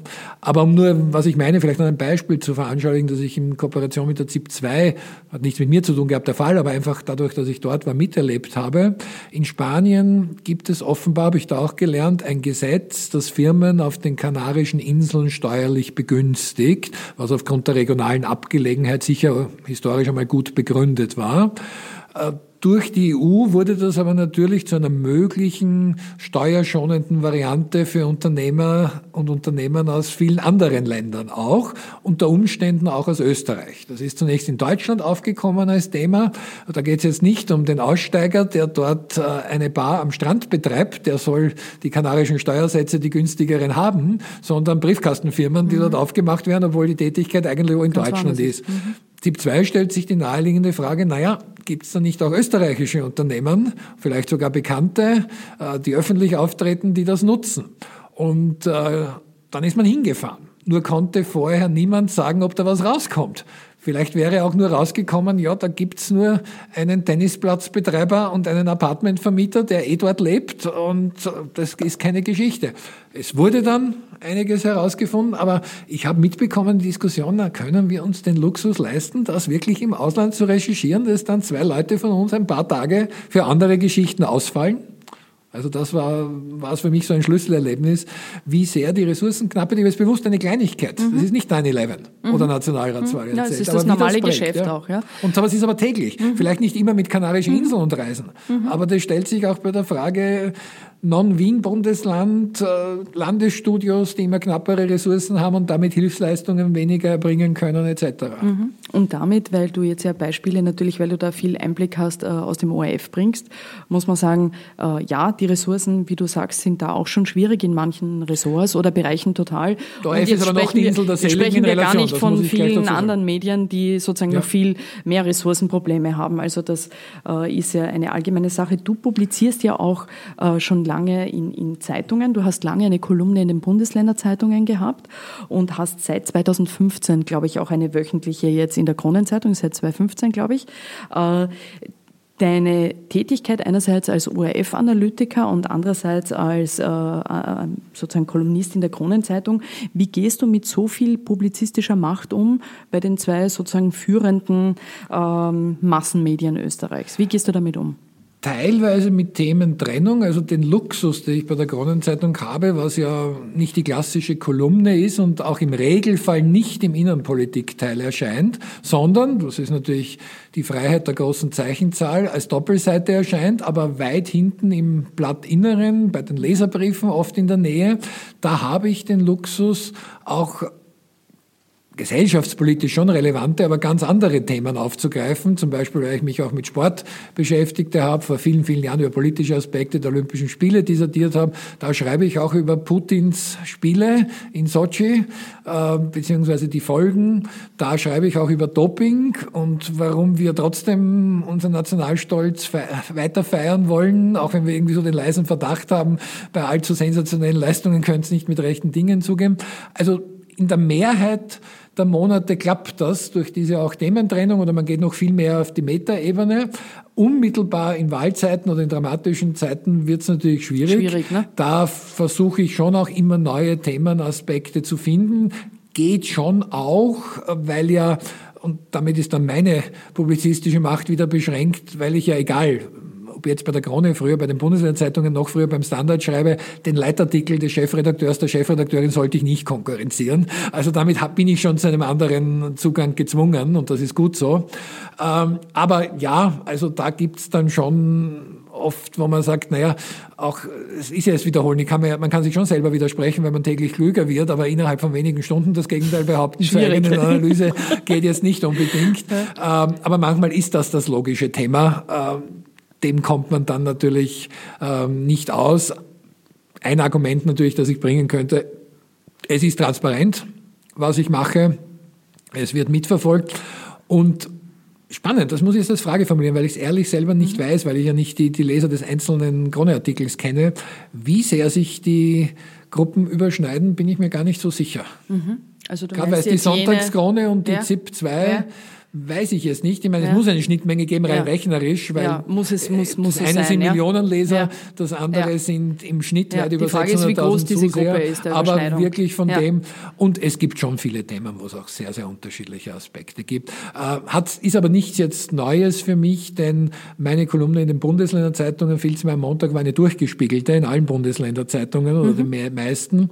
Damit waren summiert auch ähnlich hohe Leserzahl. Da war eher ein anderes Problem, dass es halt manchmal schön wäre, lokal- und regionalpolitische Aspekte noch mehr rauszuarbeiten. Das fanden aber unter Umständen dann, je nachdem, die Salzburger Nachrichten gerade toll. Die kleine Zeitung ja. Kärnten ja. hat mir mehr signalisiert, was sollen wir mit diesem Architekten. Genau, und die Vorarlberger wollten wieder was, also es ist natürlich dann... Die sind dann ziemlich schnell ausgestiegen. Vorarlberg ist ein eigener die Medienmarkt. Also, ja. Äh, die sind sowieso eine eigene Partie, ja. Genau. Die sind ziemlich medienkonzentriert, habe ich gehört, aber da kennst na, du dich besser da, aus. Da kenne ich mich ganz gut aus, aber weil sie es so gut machen, ne, das sage ich jetzt, äh, natürlich auch ganz transparent als äh, als äh, Kommentatorin Völlig von den Vorarlberger Nachrichten, ne, die, ich äh, darf das sagen.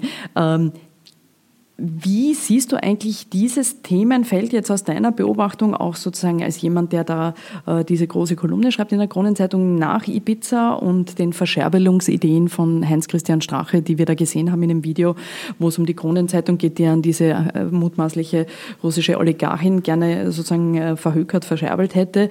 Und äh, erlebt man ja irgendwie eine andere Atmosphäre rund um die Kronenzeitung. Also einerseits die Krone, die es mit dem ORF ja auch nicht immer leicht hatte und umgekehrt also die Beziehungen mit anderen Medien, äh, die von vielen anderen Medien kritisch äh, gesehen äh, wird. Man rückt irgendwie näher zusammen, Krone und andere Medien. Der Chefredakteur grenzt sich jetzt zum Beispiel auch von gewissen Krawalljournalisten in seinem Blatt, also Michael Chanet, Richard Schmidt eher ab in Interviews. Doublecheck hat er jetzt ein interessantes Interview gegeben kürzlich auf Ö1 und spricht von neuen Tonalitäten. Man wolle anständiger werden. Ich sage, die Krone ist die Krone Krone ist die Krone. Wie siehst du das? Also ich kann es nur sagen, mit den zwei Personen, mit denen ich hauptsächlich laufend zu tun habe, plus deren Umfeld, das ist einerseits Christoph Dichern und andererseits Chefredakteur Klaus Hermann. Der jetzt eben dieses Interview gegeben immer hat. Immer eine extrem professionelle äh, Zusammenarbeit und das gilt auch für die gesamte jetzige Innenpolitik-Redaktion, die dann doch bei tagesaktuellen Kommentaren meinerseits natürlich Ansprechpartner sind. Also da möchte ich das wirklich unterstreichen, dass das immer eine extreme Professionalität war. Sogar die Überschrift schlage ich vor, die Bilder werden mit mir abgestimmt und ich hatte da kein Krawalljournalismus-Erlebnis. Äh, ich nehme jetzt äh, zwei Dinge wahr als, als Folge von Ibiza. Wie langfristig weiß ich nicht. Ich würde es nicht so körpersprachlich mit kuscheln jetzt alle in den Medien miteinander, aber eine Versachlichung und durchaus auch von beiden Seiten, und das finde ich natürlich wenig überraschend gut, weil sonst war ich ja das einzige Bindeglied des Verhältnisses von ORF und Kronenzeitung. Man kann natürlich sachlich für unterschiedlichste Modelle eines oder keines öffentlich-rechtlichen Rundfunks sein, aber das war ja nicht das Problem, sondern dass hier nicht mehr argumentativ, sondern emotional diskutiert wurde. Äh, und auch innerhalb der Printmedien, die selbstverständlich Mitbewerber sind, äh, auch eine Stärkung des Grundkonsenses. Weil das gibt mir jetzt Gelegenheit, nämlich noch etwas anzubringen, äh, das ich vorher vergessen habe bei deiner Frage nach, ob ich Ratschläge für die mhm. Medienbranche und die Journalisten habe. Ja, einen. Nämlich nicht den Fehler der Politik zu wiederholen durch sich gegenseitiges, unsachliches Kritisieren des Image der eigenen Branche zu ruinieren da tappen Journalisten wirklich in die Falle, sich teilweise wie Politiker aufzuführen. Ähm, wenn ich ein bisschen ausholen darf, bringe ich ein Beispiel zunächst äh, aus der Tourismusbranche. Zwei Tourismusgemeinden sind natürlich Konkurrenten um Gäste, so wie Zeitungen um Leser konkurrieren und äh, Politiker um Wählerstimmen konkurrieren. Trotzdem würden nicht die zwei Tourismusgemeinden jeweils eine Werbekampagne starten, wenn du beim jeweils anderen äh, urlaubst, dann schwimmst du ja nicht im Thermenwasser, sondern in der Kloake. Und wenn du Abendessen tust, dann hast du mindestens eine Woche lang Durchfall. Warum tun sie das nicht? Weil diese Tourismusgemeinden so intelligent sind, zu wissen, niemand denkt sich, hey, die eine Gemeinde ist stinkig und fünf Kilometer entfernt muss es ganz toll sein, sondern jeder denkt sich, in der ganzen Gegend riecht es übel, fahren wir lieber überhaupt ganz weit weg, ganz Mittelmeer oder wohin auch immer. Und Jetzt überlasse ich es der Fantasie der Zuhörer, dieses Gleichnis aufzulösen, ob Politiker diesen Grundsatz durchschaut haben. Mhm. Ich meine nein. Ja, nein. Man beschimpft ja. sich gegenseitig. Ich mhm. spreche nicht vom Sachdiskurs, mhm. da bräuchten wir mehr davon, in teilweise übelster Form und wundert sich dann, dass man ein schlechtes Image hat.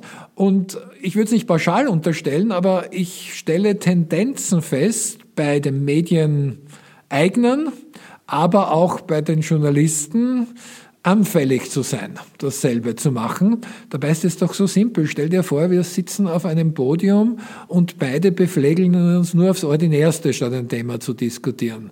Oder hier jetzt. Dann dürfen wir uns nicht wundern, dass wir beide als reichlich seltsam mhm. dastehen. Und Am die Frage, wer ist andere, jetzt ja? mehr mit Schlamm bekleckert, die brauchen wir uns eigentlich nicht stellen. Mhm. Äh, und das machen die Politiker oft äh, und weil es auch angeblich Mobilisierung hervorrufen soll. Aber Journalisten sollten es wirklich nicht tun. Mhm. Medienhäuser auch nicht. Mhm. Ja gut, äh, bitte alle Peter Filzmeier an dieser Frage zuhören, kann ich nur sagen. Da hat er völlig recht.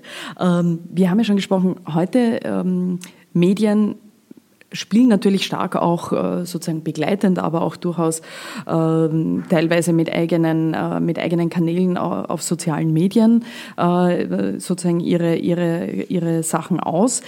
Du hast ja gesagt, du bist da nicht aktiv, also ich nehme an, du beobachtest es.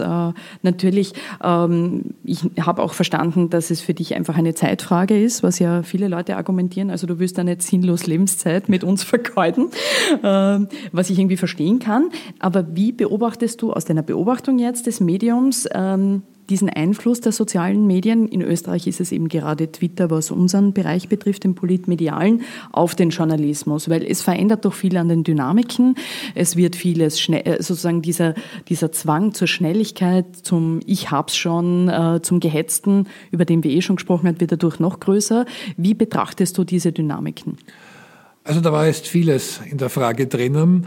Zunächst, wo natürlich Social Media einen Nachrichtenwert haben, ist für mich auch mit Passiv-Accounts das, was früher Newsletters waren, schlicht und einfach von öffentlichen Institutionen, von anerkannten Medien, auch Nachrichtenagenturen, ist es der Weg sehr, sehr schnell Informationen zu bekommen. Und das möchte ich natürlich auch.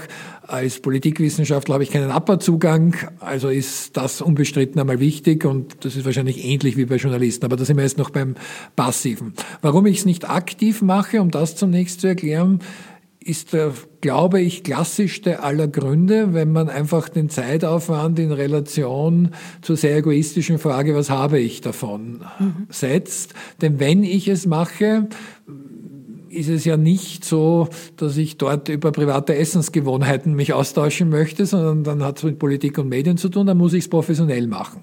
Ich habe als Politikwissenschaftler kein Büro, das das für mich macht, das würde ich auch ablehnen. Ich finde, dass diese Personalisierung mhm. wichtig, wichtig, ist. ist ja. Und da habe ich nicht das Gefühl, diese Zeit ohne das anderes berufliche, privates so weit zurückstehen wird.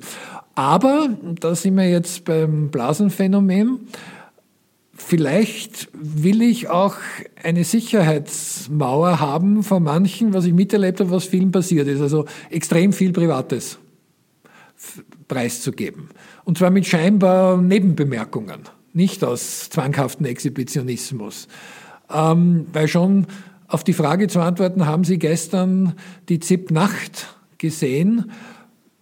In dem Sinn, dass man sagt, nein, tut mir leid, die schaffe ich nicht, weil ich muss meine Kinder am nächsten Tag in der Früh in die Schule bringen und das ist um so und so viel Uhr, gibt man schon sehr viel ungewollt preis. Ich kenne all die Geschichten, man hat einen privaten und einen beruflichen Account. Ich kenne aber auch alle Geschichten, wo das nicht funktioniert hat. Also das würde ich nicht wollen dieses Lost in Cyberspace Phänomen, das wir auch vom traditionellen Surfen kennen. Ich habe zwar irrsinnig viel mir angeschaut, aber frei nach Travnicek, wo ich eigentlich hin wollte, weiß ich nicht mehr, aber ich war nur schneller dort. Ähm, das würde mir wahrscheinlich auch passieren, also mhm. mache ich es lieber nicht aktiv, sich auch in Detaildiskussionen zu verstricken, die jetzt nicht wertlos sind. Jede Diskussion, wenn sie sachlich ist, hat für mich einen Mehrwert, aber auch irgendwann nicht mehr im Verhältnis steht. Also all das sind die Gründe, wo ich skeptisch bin. Auch weil ich zugebe, vielleicht misstraue ich mir zu sehr, was den maßvollen Einsatz betrifft. Was ich mir übrigens aber vorstellen könnte, wäre dann wirklich privat, aber da steht dann zum Beispiel Sports Only. Mhm. Und da schreibe ich dann auch nur über das. Mhm. Und sonst, äh, Und sonst über nichts, genau kein, kein Thema.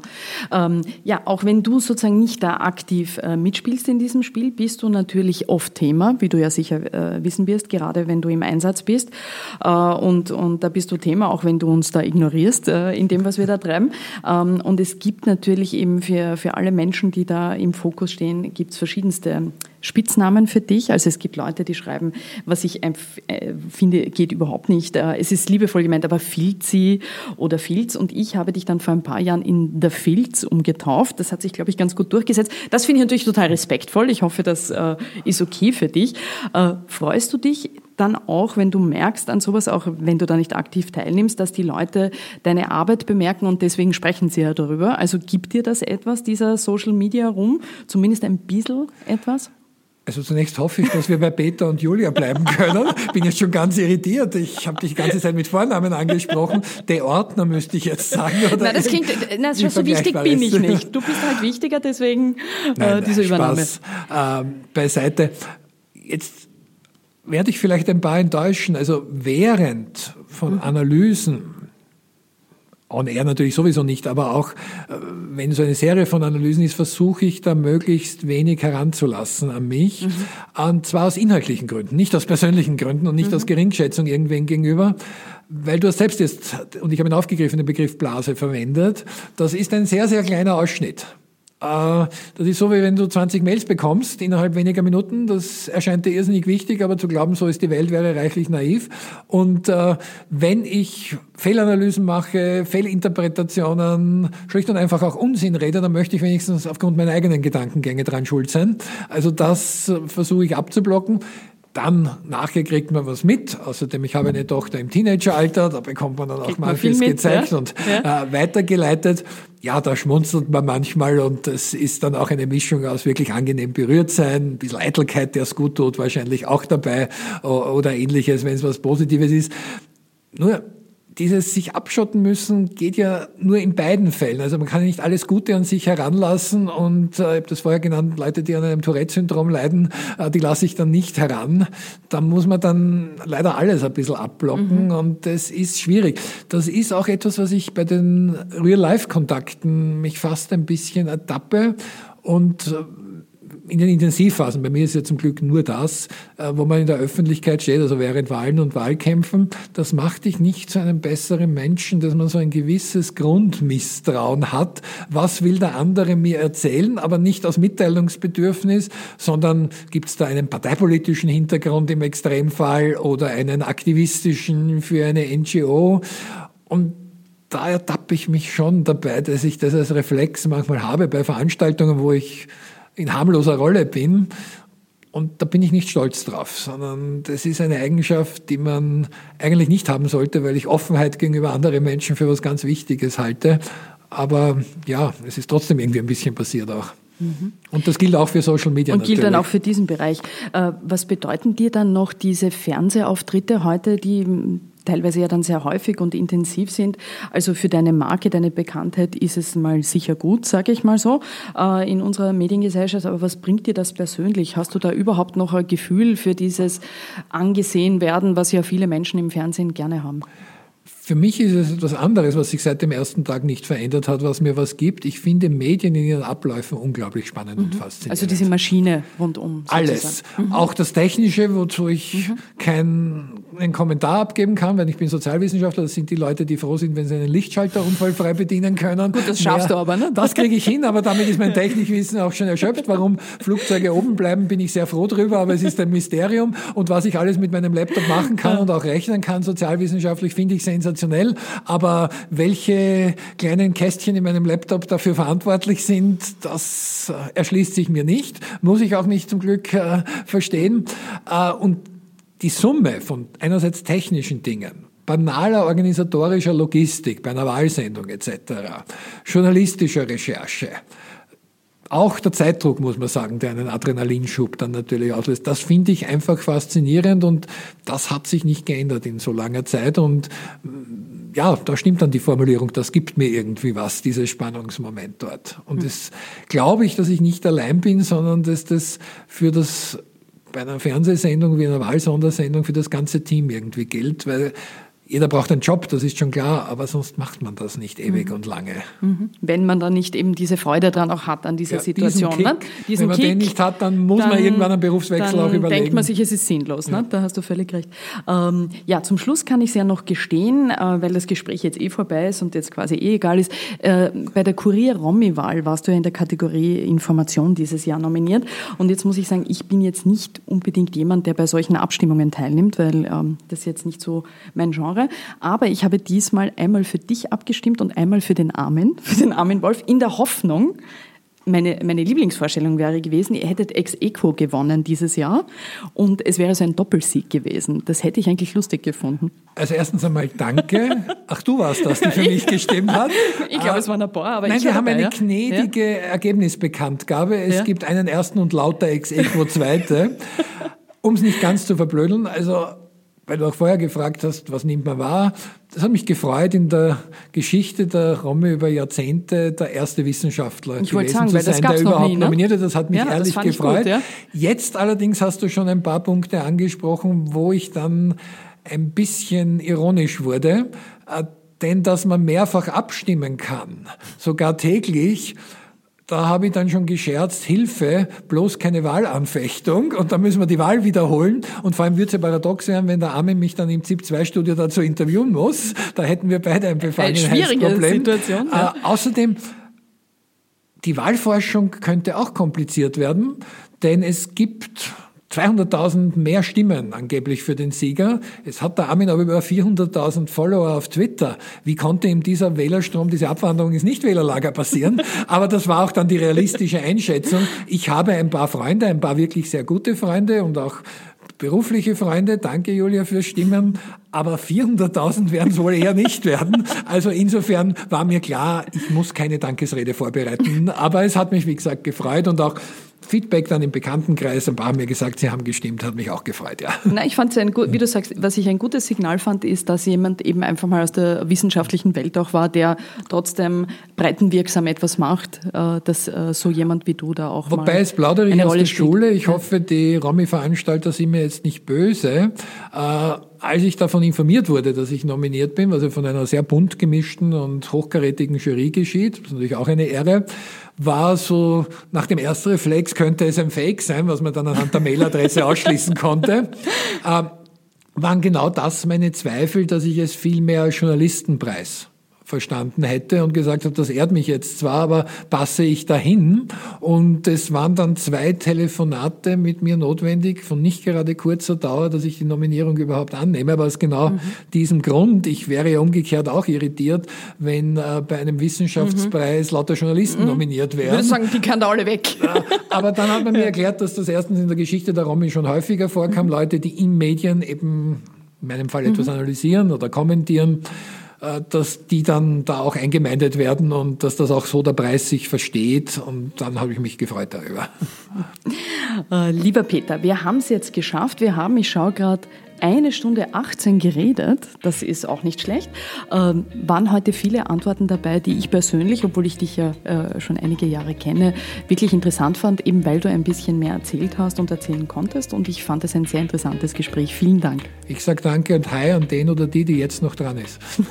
Alle sind Sie dran. Danke, Peter. Danke sehr. Und das war's wieder von ganz offen gesagt. Vielen Dank fürs Zuhören. Ich freue mich über Reaktionen, Feedback, Anregungen, auch Kritik und über positive Bewertungen auf iTunes. Ich möchte euch heute noch auf einen anderen interessanten Podcast aufmerksam machen. Achtsam Essen von Cornelia Fichtel. Es geht um ein gutes Körpergefühl, was wir Gutes für uns tun können. Bis zum nächsten Mal bei ganz offen gesagt. Missing Link